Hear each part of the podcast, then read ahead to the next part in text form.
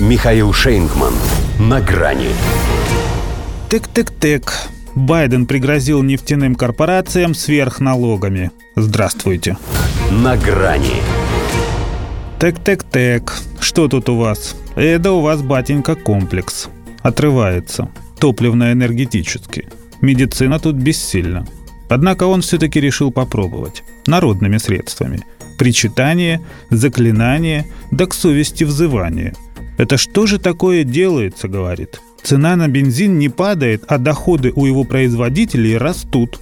Они, говорит, настолько высокие, что в них даже трудно поверить.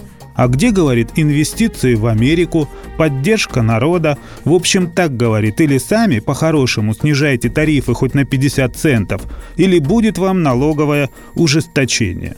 Вы прослушали краткий пересказ выступления президента США по поводу ситуации на внутреннем нефтяном рынке. По замыслу должно было прозвучать максимально жестко. Отступать-то некуда, позади капиталистский холм. Но вышло не очень. Как-то ворчливо, что ли. При этом либо его заклинило, либо слово понравилось, а может действительно в его понимании это событие одного порядка, но сверхприбыль нефтяных корпораций он, как и приостановку участия России в зерновой сделке, тоже назвал возмутительной. Хотя прав, что-то общее есть. Провокатор. Он же виновник торжества, он же поджигатель войны, он же сонный Джо. Он ведь уже как-то пытался пристыдить нефтекомпании, требуя сбить цены на бензин. Тщетно. Пришлось лезть в стратегический резерв. Тоже не помогло. И теперь нужно совсем ничего не смыслить ни в бизнесе, ни в экономике, ни даже в собственной политике, чтобы надеяться на то, что они все бросят и за неделю до выборов станут подыгрывать тому, кто несколько лет назад поклялся уничтожить их промысел, гарантировал, что не успокоится, пока не покончит с ископаемым топливом, а сейчас грозит сверхналогами. Его команда, сказал, уже работает над этим с Конгрессом. Так на кой им нужен такой Конгресс, с которым он может работать?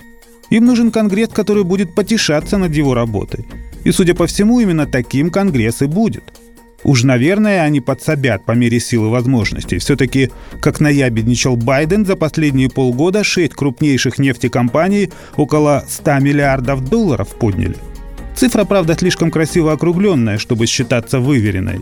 К тому же его склонность к преувеличениям пару дней назад уже заставила американцев схватиться за голову.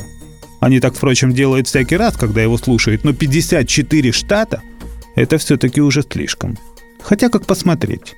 Округ Колумбия – это ведь тоже штат его клерков. Джорджия – две. Украину он содержит похлеще любого дотационного американского штата – ну и загробный штат избирателей, который можно считать синим ввиду явного преимущества демократов. Впрочем, на промежуточных выборах даже его, скорее всего, не хватит. Что же касается нефтяного выступления Байдена, то он еще вспомнит об этом дне 8 ноября, если включит Лепса. Нам оставалось всего неделя, и она уже прожита. До свидания. На грани с Михаилом Шейнгманом.